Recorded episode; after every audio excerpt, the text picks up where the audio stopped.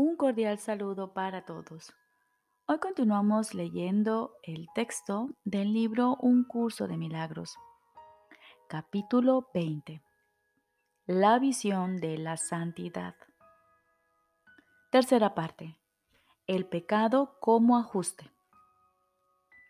Jesús nos dice, la creencia en el pecado es un ajuste y un ajuste es un cambio, una alteración en la percepción o la creencia de que lo que antes era de una manera ahora es distinto. Cada ajuste es por lo tanto una distorsión y tiene necesidad de defensas que lo sostengan en contra de la realidad. El conocimiento no requiere ajustes y de hecho se pierde si se lleva a cabo cualquier cambio o alteración, pues eso lo reduce de inmediato a hacer simplemente una percepción una forma de ver en la que se ha dejado de tener certeza y donde se ha infiltrado la duda. En esta condición deficiente es necesario hacer ajustes porque la condición en sí no es verdad. ¿Quién necesita ajustarse a la verdad si para ser entendida ésta solo apela a lo que uno es? Los ajustes, sean de la clase que sean, siempre forman parte del ámbito del ego pues la creencia fija del ego es que todas las relaciones dependen de que se hagan ajustes, para así hacer de ellas lo que él quiere que sean. Las relaciones directas en las que no hay interferencia, él siempre las considera peligrosas. El ego se ha nombrado a sí mismo mediador de todas las relaciones y hace todos los ajustes que cree necesarios y los interpone entre aquellos que se han de conocer, a fin de mantenerlos separados e impedir su unión. Esta planeada interferencia es lo que hace que te resulte tan difícil reconocer tu santa relación tal como es. Los que son santos no interfieren en la verdad. No le tienen miedo, pues en la verdad es donde reconocen su santidad y donde se regocijan debido a lo que ven.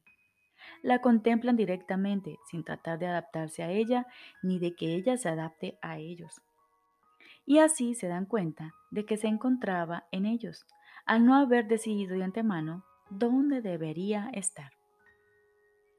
El hecho mismo de que ellos la busquen plantea una pregunta, y lo que ven es lo que les responde.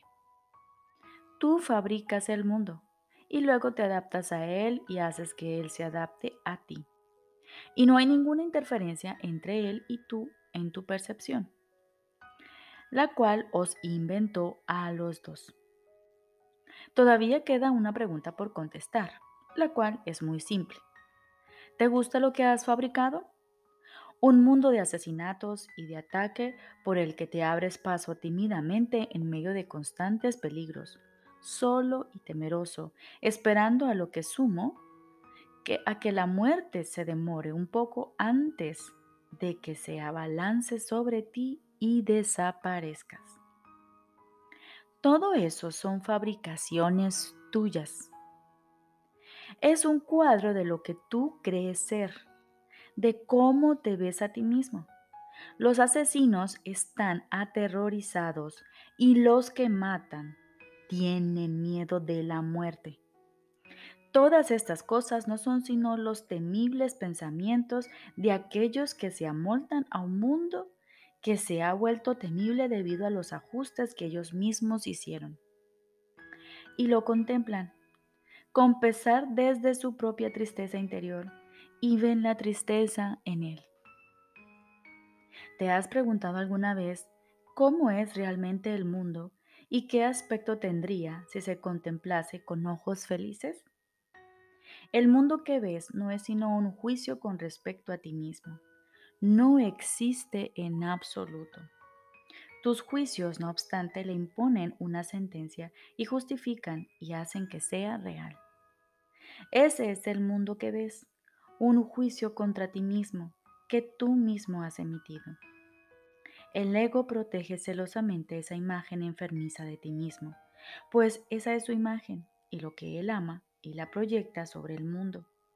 Y tú te ves obligado a adaptarse, adaptarte a ese mundo mientras sigas creyendo que esa imagen es algo externo a ti y que te tiene a su merced. Repito, el ego protege celosamente esa imagen enfermiza de ti mismo, pues esa es su imagen y lo que él ama, y la proyecta sobre el mundo. Y tú te ves obligado a adaptarte a ese mundo mientras sigas creyendo que esa imagen es algo externo a ti y que te tiene a su merced. Este mundo es despiadado y si se encontrase fuera de ti, tendría ciertamente motivos para estar aterrorizado. Pero fuiste tú quien hizo que fuese inclemente. Y si ahora esa inclemencia parece volverse contra ti, puede ser corregida. ¿Quién que se encuentra en una relación santa podría seguir siendo no santo por mucho más tiempo? El mundo que ven los santos es uno con ellos, de la misma forma en que el mundo que ve el ego es semejante a él. El mundo que ven los santos es hermoso porque lo que ven en él es su propia inocencia. Ellos no le impusieron lo que tenía que ser ni hicieron ajustes para que se amoldase a sus mandatos. Simplemente le preguntaron con un leve susurro, ¿qué eres? Y aquel que cuida de toda percepción les respondió, no aceptes los juicios del mundo como la respuesta a la pregunta, ¿quién soy? El mundo cree en el pecado pero la creencia que lo fabricó tal como tú lo ves no se encuentra fuera de ti. No procures que el Hijo de Dios se adapte a su demencia. En él reside un extraño que, mientras vagaba sin rumbo, entró en la morada de la verdad, mas tal como vino, así se irá. Vino sin ningún propósito, pero no podrá permanecer ante la radiante luz que el Espíritu Santo te ofreció y que tú aceptaste. Pues bajo esa luz el extraño se queda sin hogar y a ti se te da la bienvenida. No le preguntes a ese transeúnte, ¿quién soy? Él es la única cosa en todo el universo que no lo sabe. Sin embargo, es a Él a quien se lo preguntas y es a su respuesta a la que deseas moldearte. Este pensamiento torvo y ferozmente arrogante y sin embargo tan ínfimo y carente de significado que a su pasar a través del universo de la verdad ni siquiera se nota, se vuelve tu guía.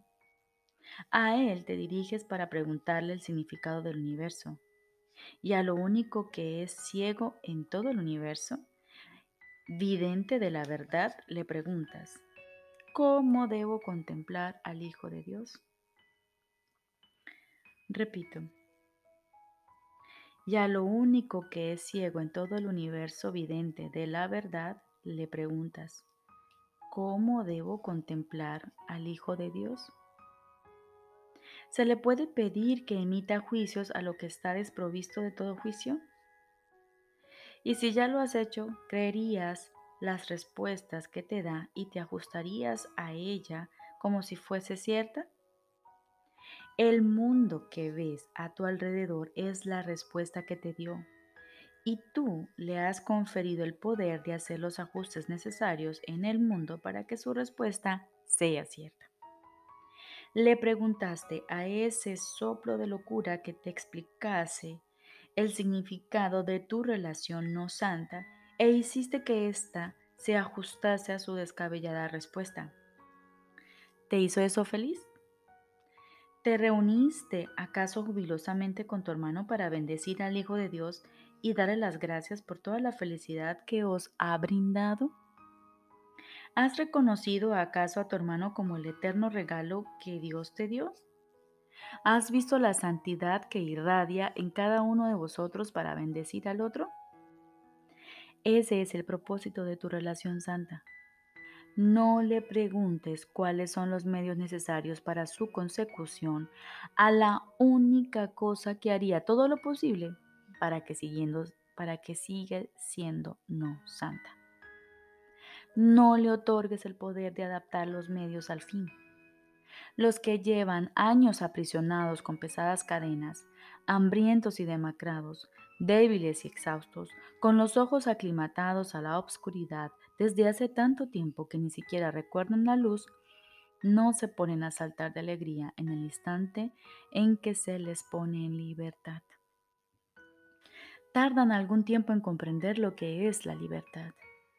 Andabas a tientas en el polvo y encontraste la mano de tu hermano, indeciso de si soltarla o bien asirte a la vida por tanto tiempo olvidada. Agárrate aún con más fuerza y levanta la vista para que puedas contemplar a tu fuerte compañero, a quien reside, en quien reside el significado de tu libertad. Él parecía estar crucificado a tu lado sin embargo, su santidad ha permanecido intacta y perfecta, y con Él a tu lado, este día entrarás en el paraíso y conocerás la paz de Dios. Eso es lo que mi voluntad dispone para ti y para tu hermano, y para cada uno de nosotros con respecto al otro y con respecto a sí mismo. Ahí solo se puede encontrar santidad y unión sin límites. Pues, ¿qué es el cielo sino unión directa y perfecta y sin el velo del temor sobre ella? Ahí somos uno, y ahí nos contemplamos a nosotros mismos, y el uno al otro con perfecta dulzura. Ahí no es posible ningún pensamiento de separación entre nosotros.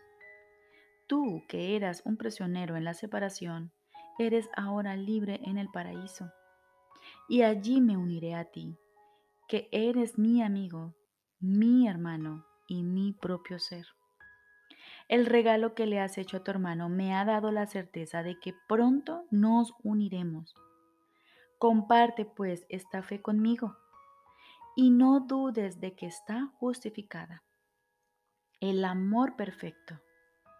En el amor perfecto no hay cabida para el miedo porque el amor perfecto no conoce el pecado y solo puede ver a los demás como se ve a sí mismo.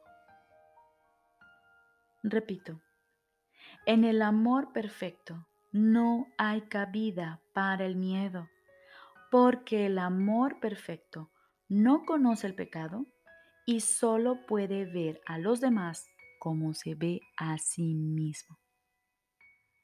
Si mira dentro de sí mismo con caridad, ¿qué podría inspirarle temor afuera? Los inocentes ven seguridad y los puros de corazón ven a Dios en su Hijo y apelan al Hijo para que Él los guíe al Padre. ¿Y a qué otro lugar querrían ir sino allí donde anhelan estar? Tú y tu hermano os conduciréis el uno al otro hasta el Padre tan irremediablemente como que Dios creó santo a su Hijo y así lo conservó. En tu hermano se encuentra la luz de la eterna promesa de inmortalidad que Dios te hizo. No veas pecado en él, y el miedo no podrá apoderarse de ti.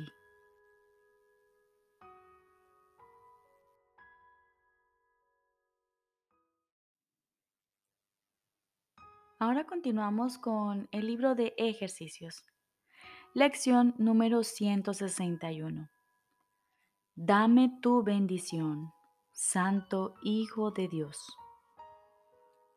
Hoy vamos a practicar de manera diferente y a pronunciarnos en contra de nuestra ira de modo que nuestros temores puedan desaparecer y darle cabida al amor. He aquí la salvación en las simples palabras con las que practicamos la idea de hoy. He aquí la respuesta a toda tentación, pues jamás puede dejar de darle la bienvenida al Cristo allí donde antes imperaban la ira y el miedo. Aquí se consuma la expiación. El mundo se transpone sin riesgo alguno y el cielo queda restaurado. He aquí la respuesta que te da la voz que habla por Dios. La condición natural de la mente es una de abstracción total. Mas una parte de ella se ha vuelto antinatural. No ve todo como si fuese uno solo, sino que ve únicamente fragmentos del todo, pues solo de esa manera puede forjar el mundo parcial que tú ves. El propósito de la vista es mostrarte aquello que deseas ver. Todo lo que oyes le trae a la mente únicamente los sonidos que ésta quiere oír. Así fue como surgió lo concreto. Y ahora son las cosas concretas las que tenemos que usar en nuestras prácticas. Se las entregamos al Espíritu Santo de manera que Él las pueda utilizar para un propósito diferente del que nosotros les conferimos. Él solo se puede valer para instruirnos de lo que nosotros hicimos pero desde una perspectiva diferente, a fin de que podamos ver otro propósito en todo. Un hermano es todos los hermanos, y en cada mente se encuentran todas las mentes, pues todas las mentes son una. Esta es la verdad. No obstante, ¿aclaran estos pensamientos el significado de la creación? ¿Te brindan estas palabras perfecta claridad? ¿Qué parecen ser sino sonidos huecos, bellos tal vez, correctos en el sentimiento que expresan, aunque fundamentalmente incomprendidos e incomprensibles? La mente que se enseñó a sí misma a pensar de manera concreta ya no puede aprender la abstracción en el sentido del abarcamiento total que ésta representa necesitamos poder ver un poco para poder aprender mucho. Nos parece que el cuerpo el que es el que coarta nuestra libertad, el que nos hace sufrir y el que finalmente acaba con nuestras vidas. Sin embargo, los cuerpos no son sino símbolos de una forma específica de miedo. El miedo desprovisto de símbolos no suscita respuesta alguna, pues los símbolos pueden representar lo que no tiene sentido. El amor, al ser verdad, no tiene necesidad de símbolos, pero el miedo, al ser falso, se aferra a lo concreto. Los cuerpos atacan, las mentes no. Este pensamiento nos hace pensar sin duda en el texto en el que se subraya con frecuencia. Esta es la razón por la que los cuerpos se convierten tan fácilmente en símbolos del miedo. Se te ha instado en innumerables ocasiones a que mires más allá del cuerpo, pues lo que éste ve es el símbolo del enemigo, entre comillas, del amor que la visión de Cristo no ve. El cuerpo es el blanco del ataque, ya que nadie piensa que lo que odia sea una mente. Sin embargo, ¿qué otra cosa sino la mente le ordena al cuerpo a que ataque? ¿Qué otra cosa podría ser la sede del miedo sino lo que piensa en el miedo? El odio es algo concreto. Tiene que tener un blanco. Tiene que percibir un enemigo de tal forma que éste se pueda tocar, ver, oír y finalmente matar.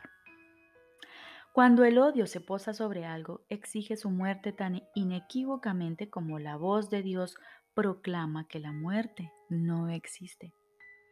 El miedo es insaciable y consume todo cuanto sus ojos contemplan, y al verse a sí mismo en todo, se siente impulsado a volverse contra sí mismo y destruirse. Quien ve a un hermano como un cuerpo, lo está viendo como el símbolo del miedo, y lo atacará pues lo que contempla es su propio miedo proyectado fuera de sí mismo, listo para atacar y pidiendo a gritos volver a unirse a él otra vez.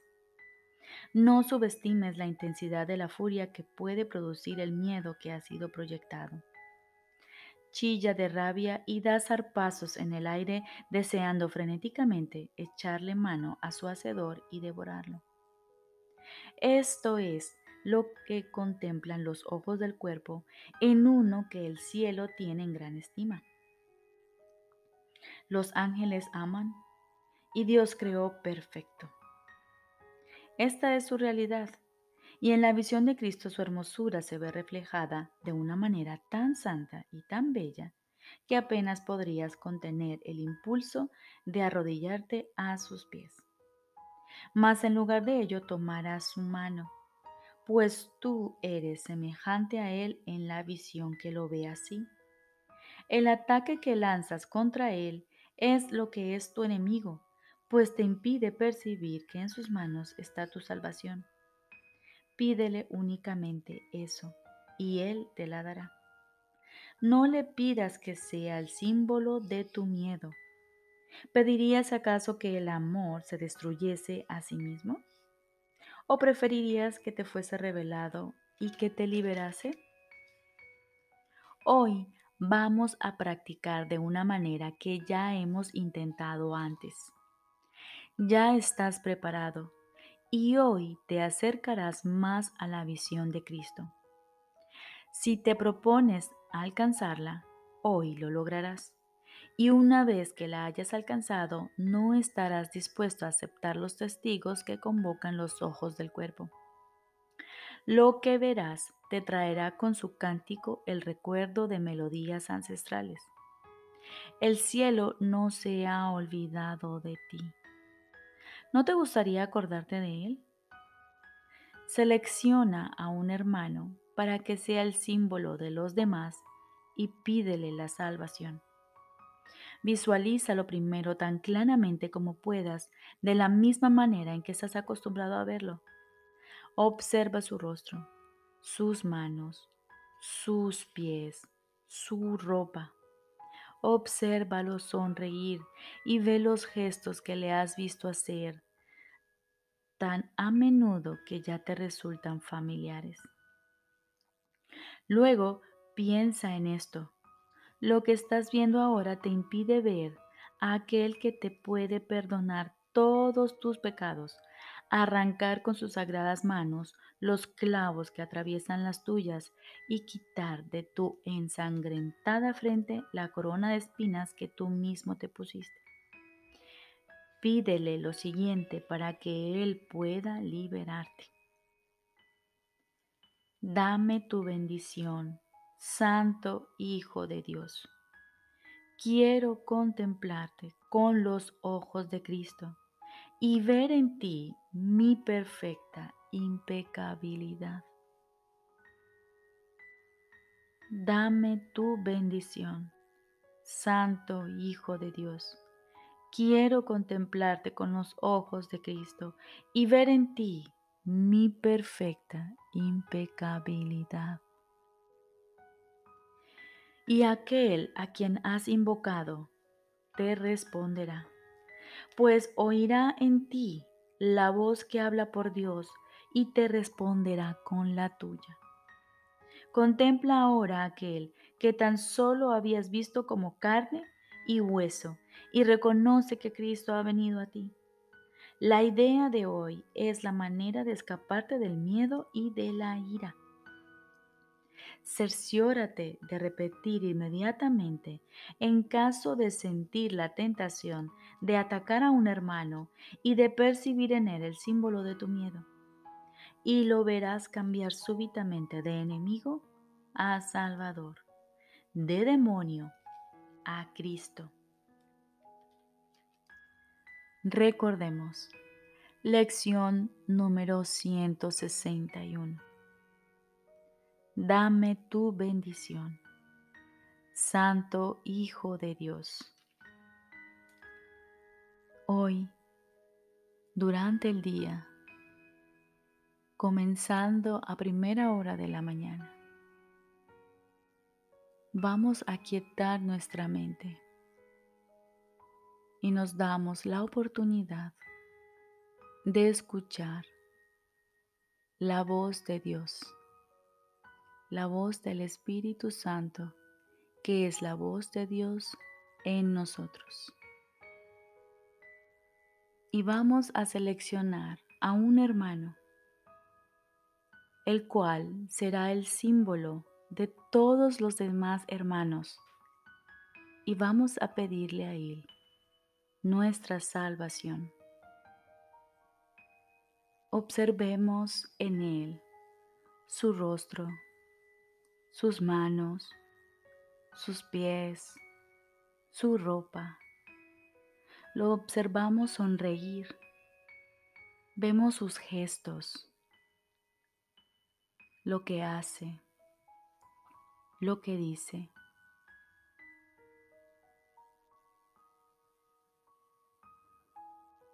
Y piensa en esto mientras lo observas. Lo que estoy viendo ahora me impide ver a aquel que me puede perdonar todos los pecados y arrancar con sus sagradas manos los clavos que atraviesan las suyas. Y vamos a dedicarle esta oración. Dame tu bendición, Santo Hijo de Dios. Quiero contemplarte con los ojos de Cristo y ver en ti mi perfecta impecabilidad. Dame tu bendición, hermano, Santo Hijo de Dios. Quiero contemplarte con los ojos de Cristo y ver en ti mi perfecta impecabilidad. Te deseo un feliz día.